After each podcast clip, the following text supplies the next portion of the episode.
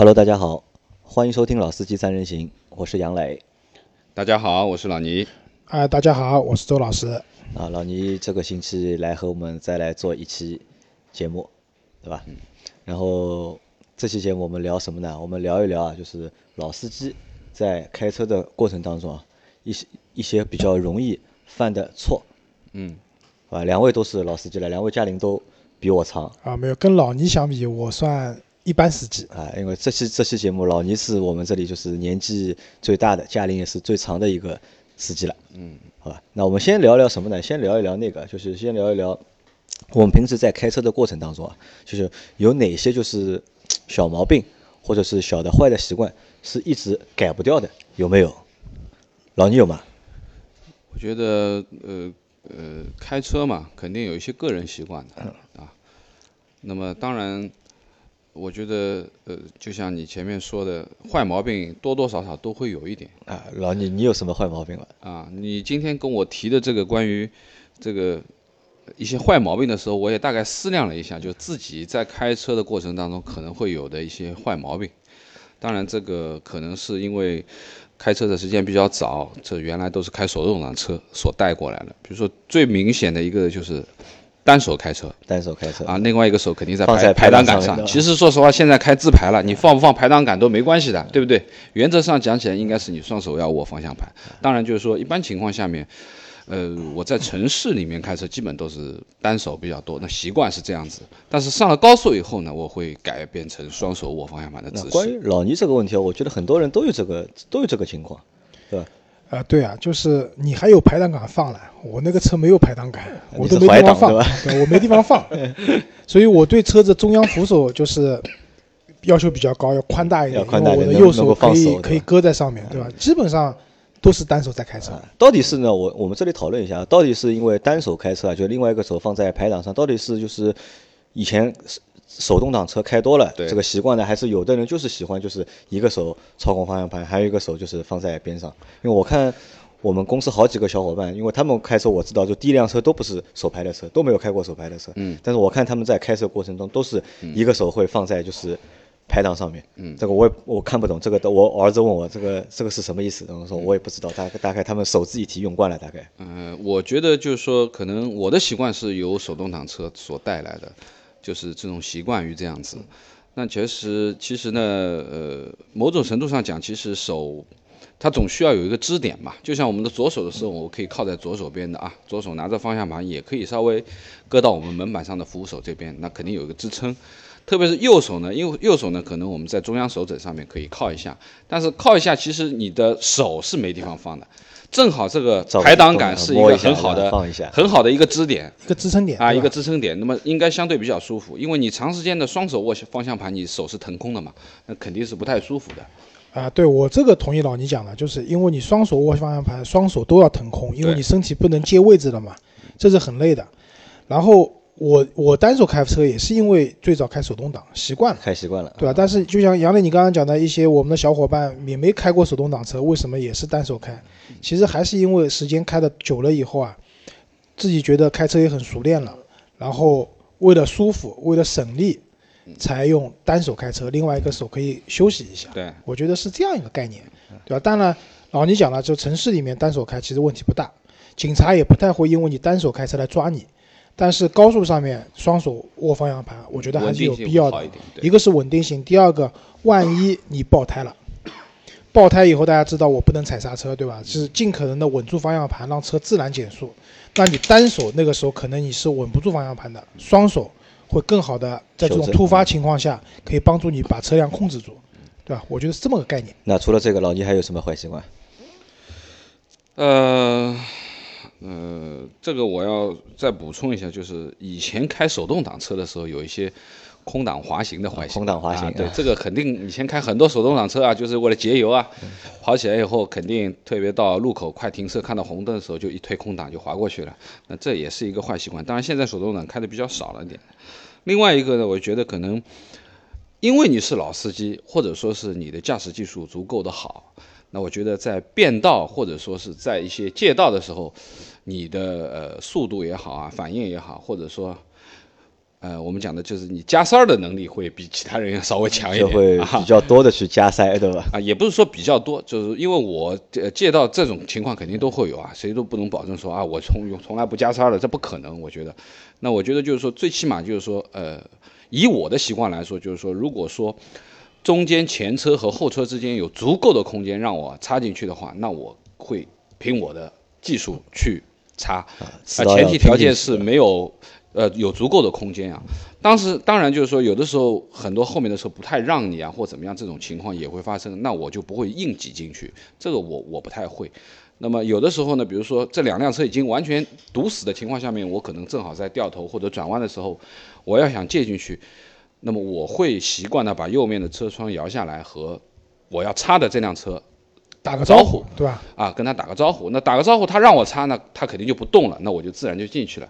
呃，打了招呼也有人不让的，那你也没办法，对不对？但是我觉得作为礼让的话或怎么样的话，我我觉得我我能做到我自己的这这一部分。这这不不能算是一个坏习惯，对吧？这反而是一个就是比较。我觉得打招呼是很重要的一件事情。就是老司机呢，就是我新手的时候，因为是开手动挡，起步慢，老是被别人擦。嗯嗯嗯。当时呢，就有一种报复心理，哪天我熟练了，我要去。加塞别人，对吧？那其实这个很不好。那其实我现在开的基本上不加塞，就是这个我有心情讲的，我基本上不加塞。偶尔是因为开错道了或者什么样的原因，我要插进去。但我的做法和老倪一样，开窗打个招呼，不好意思，让我过一下。一般来说，这种你这么做了，后车基本上都会让，都会让。我觉得对，就包括如果别人要加塞我的话，如果就是不讲道理的硬往里面挤，我也不太愿意让。嗯，但是你跟我打个招呼了，说句实话，让你先走也无所谓。对，基本上我发现，在就是我们加塞的这个过程当中啊，就是出租车基本上是不让的。嗯。但是遇到私家车，我看十辆车八辆车是会让。因为出租车都是老司机嘛，肯定不让你啊，对吧？嗯。那么如果说还有一些毛病的话，可能就是偶尔会玩一下手机或者拿一下手机啊，看看短信啊之类的，这个是肯定有的。对。那。周老师呢？周老师有什么就是？周老师开车呢，有一个最大不好的习惯是我不打转向灯。不打转向灯。对，不太习惯打转向灯。但你看后视镜嘛，或者看反光镜。看啊，这个看的。是这样的，就是说，我我我太太啊，就是之前就批评过我，她说坐你这么久的车，你的转向灯使用率很低的，不管是变道还是转弯。我当时还振振有词了，我说我转弯也好，我变道也好，我都反光镜看清楚的，后面没有车或者后车离我很远，我才做这样的一个操作。在这样的情况下，我打灯打给谁看呢？对吧？灯打多了还要坏掉，对吧？我增加自己的维修成本，那这是强词夺理啊，对吧？但是这是十一，对吧？教训来了。转弯我也是看清楚了，后面没有车，对吧？转弯被警察拦下来了，然后当时我还很莫名，我想想我年检标志嘛也贴了，对吧？然后我保险带也系了，我也没抽烟，对吧？你为什么拦我呢？警察跟我说，转向灯没打。一想啊，是啊，是没打转向灯，对吧？认罚一百块钱一分。所以这个是我开车比较大的一个不好的习惯，因为习惯了很多年了。我现在是有意识的去打转向灯，不管是转弯也好，变道也好，但有的时候还是会忘记。说句实话，所以这可能是我身上比较大的一个不太好的习惯。那除了不打转向灯，还有别的坏习惯吗？别的坏习惯嘛，抽烟。抽烟啊啊，对，这个也是一个很不好的习惯，因为一个是抽烟，确实车里面味道比较重。另外一个抽烟嘛，多多少少会分散一下注意力，那这个对安全行车来讲也确实不太好。然后还有一个嘛，就是玩手机。玩手机啊！那我开的时候肯定不会玩。这个都是通病，对吧？就是开的时候肯定不会不会去看手机，但是有的时候等红绿灯嘛，因为经常走的一些路，我也知道这个红绿灯可能时间比较长，要一分钟，甚至我等过一个一百二十秒的红灯，这种时候就。有的时候会情不自禁的把手机拿下来看一下，对吧？有没有微信啊？朋友圈刷一下，但这些不好，对吧？那尤其是你可能跳绿灯了，对吧？你没有反应过来，然后你还在看手机，后车嘛也不太好，现在不允许摁喇叭，然后就等于把这条道给堵住了嘛。好像说现在开始就是绿灯通行以后，如果你车不走的话，好像超过三秒，有些路口是有探头拍的。拍到以后重罚要扣六分，所以这个习惯也很不好。那我现在也其就是最近因为交通大整治嘛，又开始严格了。我现在尽量就是把手机不拿出来，就是我的方法是我把手机塞在口袋里面，因为打电话的问题不大，因为我车是有蓝牙的，就是免提的，就是有电话进来的话，我是用车载的蓝牙接的。我想这个应该是合法的，没问题的。那我手机就不拿出来，塞在那个口袋里，或者有的时候就干脆塞在书包里面，把书包扔在后排。这样的话，强制自己啊，强制自己自己不看手机，是这么去做的。啊，那我也其实也有几个坏习惯，就当中有几个坏习惯和老周是差不多的，抽烟，对吧？这我们两个反正在车上就是开多久抽多久，对吧？这其实算一个就是坏习惯，对不？不但对就是其他乘客的就是 健康会有影响，对吧？然后也搞得车里面都是烟味，那这是这算一个。然后这个问题大概也十多年了，也改不掉。还有一个，我还有个什么坏习惯呢？在夏天的时候啊，我喜欢穿拖鞋开车，这个其实也不是太安全的一件事情，对对吧？因为有时候就是万一你那双拖鞋不太合脚的话，有可能会卡住的。但一旦卡住的话，可能会造成一些就是比较严重的后果。那这个是我两个就是相对来说比较难改的一个坏习惯。但前面老周说到那个就是不打转向灯，但我和老周是反过来的，我不是不打转向灯，我有时候呢会。提早打转向灯，比如说明明这个要到下一个路口，可能要我要转弯了，可能正常情况下我就应该是在三百米，就是三四百米的这这个时候你打个转向灯，你变道变准就还是早了，对吧？我可能就是我想好要转弯了，我可能在一公里的时候的八百米的时候，我就把这个转向灯我就打起来了。但这样做有个缺缺点是什么呢？有个坏处的，就是误导后面，对的，很容易误导后面的人。本来本来有可能后面的人他他要超你的车。或者是怎么样，然后他可能就看到你要转向，或者他就只能跟在你这个后面，他以为你要靠边，对吧？其实这个其实也不好，有有时候也容易就是引起就是就是交通的这个通行效率的降低，对吧？我觉得像你这种提前一公里打转向灯也是违章，也是违章，对吧？对吧？那还有一个最严重的问题就是什么呢？还有我还有个最严重，喜欢乱停车，我就懒嘛，就是不太高兴去找就是停车停车场。对吧？就是看到地方看看没有人，看看警察也不会来，就 车一停就然后就去办事了。因为我每年就是要交的就是违停的费用非常多。那其实这个也我觉得也是坏习惯，对吧？你除了自己要被罚钱之外，因为违停之后肯定会对别人造成困扰。啊，对，这个我深有体会。以前我那辆车借给杨磊开，对吧？我那个车上面没有违章的，结果去年审的时候说有个违章。结果一看，就是借给他的那个开了两天，给我来了个违停，啊，那可能这个也是不好的地方啊。对。那然后在去年的时候啊，就去年就是上海就是交通大整治嘛，对吧？然后到今年年初之后，好像又整治了一次。然后你们发现没有，就是在两周、一周前吧，零应该是两周前，好像上海又开始了发起了一次，就是蛮大规模的，就是交通的整治，然后对所有的违章都抓得非常紧，而且好像这一次最近的一次是对那个就是你在红绿灯那里等的时候，就是那个轮胎就是踩线，就是踩线的这个问题就抓得非常的紧啊。最近十月份开始吧，就交通整治力度蛮大的，因为我这个月吃了两张超保单了，一个就刚才讲的那个转弯没有打转向灯，然后还有一个就是我家门口啊有一条小路，那条小路呢它是这样的，它路上没有划黄线，就是嗯，路上并没有划黄线，上界也没有黄线，对的，它是红色的，嗯。我以前呢，因为那边有个有个叫什么全家的便利店，我经常停车去买一些第二天要吃的早饭啊，或者说买一些饮料什么的，我倒是经常停那个地方。但是呢，那个地方呢也有竖的黄色的牌子，禁止停车，然后有提示你是这里是有摄像头拍照的。我也停了蛮多次了，然后这次十月份的话，就是就前两天吧，我那个被拍了一次，就是买了一瓶饮料，一瓶可乐。然后付了两百块钱的那个违章停车的费用，这瓶可乐蛮贵的，这我觉得也是一个不太好的习惯，因为其实那边我可以完全可以把车开到自己小区停好，然后再走出来，可能也就没有多少路的，但是也是贪方便嘛，就门口一停，因为这个路也特别小，其实你停车以后是对后车也好，或者对对向的车道的车也好，都是有影响的。那我被罚了以后呢，也有好处，那我知道了，确实不能停，那我以后就不停了。是这么个概念。那其实，在我们开车的过程当中，就是不管开了多少年，可能就是每个人习惯不一样，多多少少都会有一些就是坏的习惯，或者是坏的小毛病。那我们这这次节目呢，我们又整理整理了一下，就除了我们前面说的，就是每个人身上可能会有的一些缺点之外，就是我们整理了一下，就是一些容易被我们忽视的一些违章，那我们把它整理出来和大家就是分享一下。那可能在以后大家在遇到同样情况下面，那尽量避免就是违章被扣分或者是被罚款。对对，因为因为现在就是我们上海有几个路口推出了那个叫十合一的多功能复合型电子警察，就它对于闯红灯啊、违反禁止标线、包括逆行、左转不让直行、不礼让行人等等的问题，它有一个整合式的这样的一个处罚的一个方式。那这里我们有个前提啊，我们跟大家分享我们的坏习惯也好，或者说我们接下来要讲的一些可能遇到的违章也好。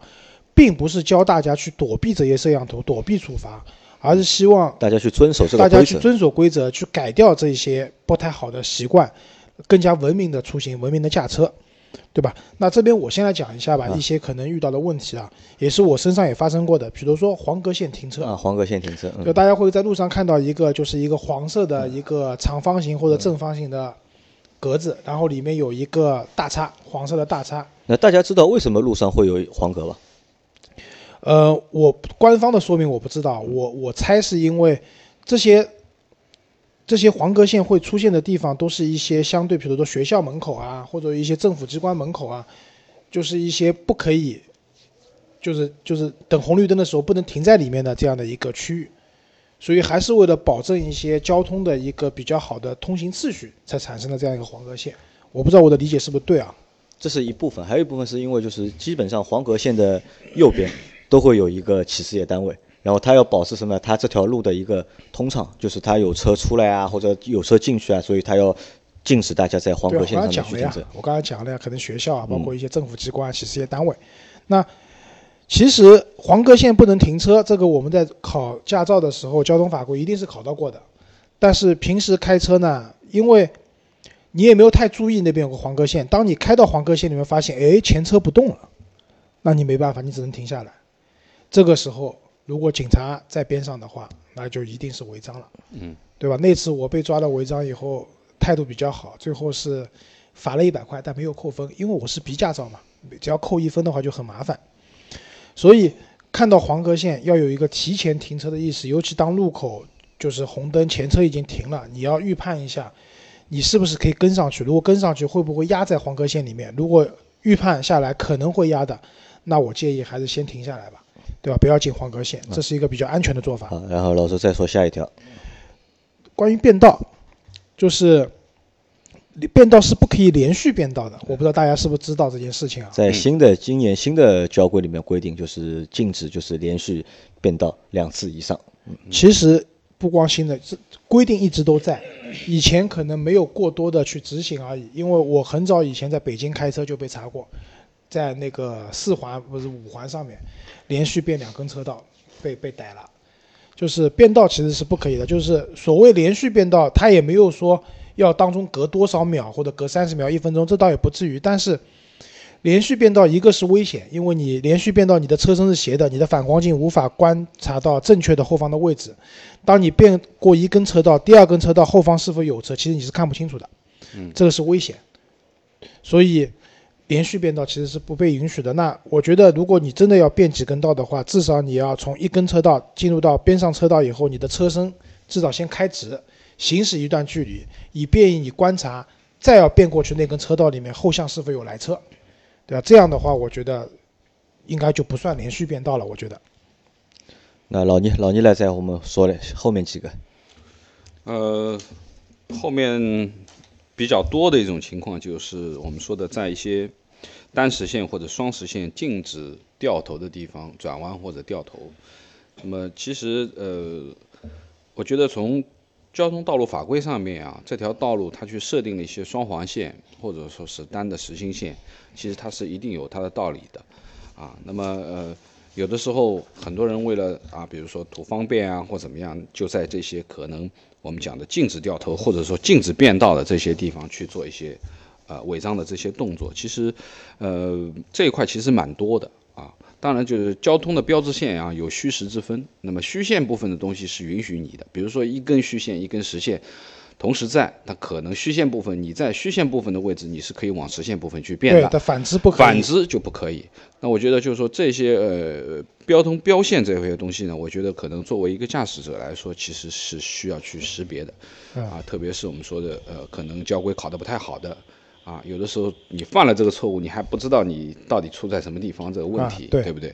那这个是单芯线、单实线和双实线这一块，我觉得也是需要大家注意的一部分。啊，这部分我们园区很明显，对吧？我们园区那个那个出口和入口在洛川中路上面，嗯，它就是一个单实线的一个双向通行的车车道。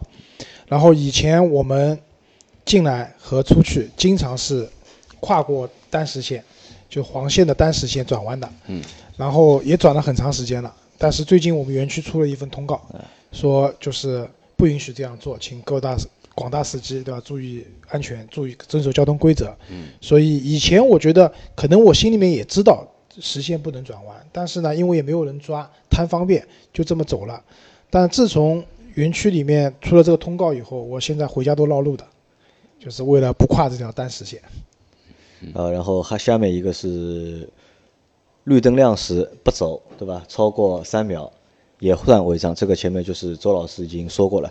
这个其实我觉得最简单嘛，就是在停车的时候啊，就不要玩手机，因为很多发生这种情况都是什么？都是在 等红灯的时候，你玩手机了，然后绿灯跳了，你没有看到，然后只就后面的人要摁你喇叭了，对吧？之前这种情况其实我们在我们身上发生的也蛮多的。是的。所以有时候我就不太愿意就是排在就是。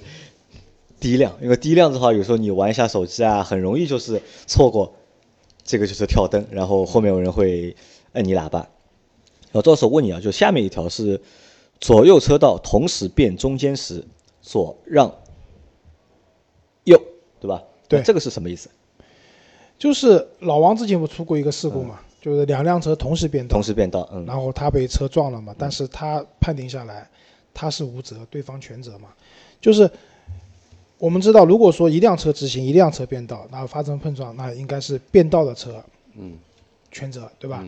但是我两辆车都在变道的时候，那这个时候理论上他们都没有占据了这根车道的那个执行权，嗯，但是总是要有个规则来讲，这种情况发生了以后怎么样去判定责任，对吧？所以他左边的车子要让右边的右边的先变过来，对对。所以这种情况的话，其实不光是变道了，其实就像如果说有车左转和有车右转，如果发生一些问题的话，也会有一些相应的原则去判定这样的一件事情。后面一个啊，超载，那其实呃，这个也是我现在碰到的一个问题，就比如说我们说的，特别是两胎家庭。当你出去的时候，其实已经有两个小孩了啊，然后你又带着你的父母，其实就是六个人坐这辆车，五座车坐六个有可能就是还是因为很小嘛，可能中间可能差个两三岁，一个孩子有的一个孩子可能会占一个位置，另一个孩子可能还是在抱在手里抱在手里面。那么像这样的情况，其实再小的孩子，他也算一个人，也算一个乘客，对吧？对，所以说呢，我们不能说贪图这个方便，或者说啊，否则要叫两辆车啊，或怎么样。那么你去呃增加这个风险，那么这样的多一个人，不管他是成年人还是孩子，他都是属于违章的，啊，超载。对，尤其未成年人的话，其实理论上是要做安全座椅的。对，对吧？现在已经有要求啊，就是说四岁以下嘛，四岁以下的孩子必须有我们说的这个安全座椅，包括十二岁以下，十二岁以下是不能坐前排。对，不能坐前排。其实对，建议就是如果说他使用成人的安全带的话，应该下面有一个底座的那种，可以撑高一点啊。所以这也就是现在啊，就是六座车型，对吧？新上的别克的 G L 六六座车型，对吧？想打的擦边球，包括呃六座车型就不打擦边球了，它确实六座嘛，对吧？然后包括像一些七座的车型会卖得好，嗯，也是个很重要原因，因为轿车一旦碰到二胎家庭的话，真的太容易超载，了，对吧？尴尬，对对，啊，然后还有一个呢，就是我们说的辅路让主路，其实这个不说也罢啊，就是我们说的一条是主线，啊。啊，一条是支线，那么两条路的本身这个呃要求就不一样，就是说，比如说延安路，它是一条主线，然后延安路上面有很多的岔路啊，我们说这些路都是属于我们说的支路。那么在这种情况下面，就是肯定是我们说的支线车让主线车，就主路，就主路上的车的就是行驶权是优先，要优先，对吧？对对对，其实这个在以前的交规上面一直有啊，但是有段时间取消了主干道和支干道的这样一个概念。呃，但是现在又提出来了，对，就是我学车的时候，那个时候很明显的就是主路和支路之间，就是说是有让行关系，是有让行关系的，就支路要让主路。但是前些年的话，主路和支路这个概念被取消了，就是还是要看就是你车子直行、转弯，或者说一些相应的行驶状态来判定的。但是现在又把辅路和主路这样的概念又引回来了。所以就因为现在很多人可能搞不清，因为你说的延安路和边上小路，你可以很容容易弄清楚，谁是主路，随时辅路。但是有些路你其实很难去判定的，哪条是支路，哪条是辅路。所以，那我觉得针对这一条的话，大家开车的话，最简单的还是要遵循的转弯让直行，对吧？这样的一个概念，包括礼让行人，这个概念你去掌握好了以后，我觉得这个问题就不大了。嗯。那么后面一个就是我们叫做灯头让灯尾啊。那么这个概念是怎么样呢？就是当你在红绿灯的时候，就是你的红灯变成绿灯，你可以正常起步了，但是因为呃，我们说的十字路口可能对方的车向啊，或者说是侧向发生了拥堵，导致了之前本身在绿灯通行状态的这个车辆，因为突然变红灯了以后，它没走完，它其实已经过了我们说的标准的这个这个路口的这个道线，它已经在路中间了。那么这个时候，其实你是需要优先让它先过去的。虽然你是绿绿灯，对，它已经是变成红灯了，但是应该是尽快疏通这个已经在已经进入这个环境当中的这个车辆。所以说，我们说叫灯头让灯尾，就是你必须得让，虽然你是绿灯，你是通行权，但是你应该让里面的这些先先走掉，让对向的这个车道先走掉，然后你再通行。那么这个就是我们说的，在。我们说发生了一些拥堵的，或者说红绿灯在变灯时候，在路口发生一些状况的时候，那其实这种情况我在我们家门口碰到很多啊，很多情况就导致了什么呢？绿灯就往上顶，红灯没又没走掉，结果就导致了这条路整个的塞死掉。对，就是谁都不肯让谁，啊，导致的结果就是绿的，啊，我我是绿灯我就走，我不管，他顶上去了以后红灯也走不了，那就完全就瘫痪了。对，这个就是。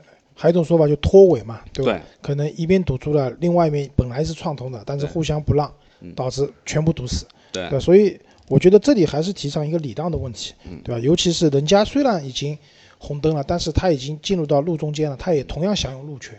那这个时候的话，我觉得是应该让他先走的。嗯嗯嗯。好吧，然后往下我来讲，就是一个是疲劳驾驶。我为什么抢了讲这个呢？因为在我身上发生过一件很危险的事情。嗯。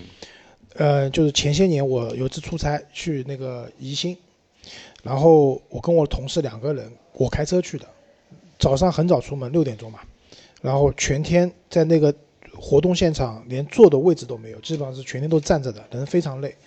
然后到了晚上开车回来，其实当时我已经非常非常累了，我开车开不动了，但是想强行想把车开回来，结果在路上我同事在我的副驾驶，他也信任我，睡着了，然后睡眠是会传染的，我也睡着了。然后我睡着了，可能有一两秒、两三秒的时间吧。当我睁开眼的时候，发现我的车可能和隔离带之间就是零点零一公分的距离了。一把方向拉回来，然后感觉自己惊出一身冷汗。但是即使是这样，没有，还是很困。然后当时我跟同事打了个招呼，说我抽根烟啊，然后让我提提神。那这个疲劳驾驶这件事情呢，真的非常危险。就是大家宁愿慢慢点赶路，宁愿在服务区多休息一会儿，也千万不要疲劳驾驶。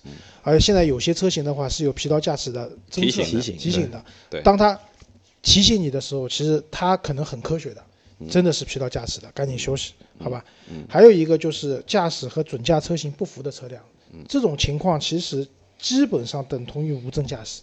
啊，就是这样判定的，对。对，那么。大家知道现在驾照分 C 一、C 二，对吧？简单来讲，C 二开自动挡，C 一开手手动挡，然后小型客车。嗯。然后我是 B 一开中型客车，对吧？还有一些 A、B、A 照 A 一、A 二、A 三、A 四。嗯。那么给大家教大家方法，当你搞不清楚这辆车你能不能开的时候，看一下车辆的行驶证，车辆的行驶证会对这辆车子是中型的还是大型的，会有一个清清楚的定义的。再结合你自己驾照上面也写着你能开什么车去做一个判定，因为超过自己准驾车型的话，一旦出事的话，保险理赔有问题，而且你可能会受到很严厉的处罚。嗯，无证驾驶。对。对。好吧，那这期节目时间也就差不多了。然后我们前面也帮大家去总结了一些，就是老司机容易犯的错和出的问题。那我觉得大家可以就是听一下，然后去在平时的驾驶当中去规避掉这些小问题。嗯，好，好吧。好，谢谢大家，再见。大家再见，拜拜。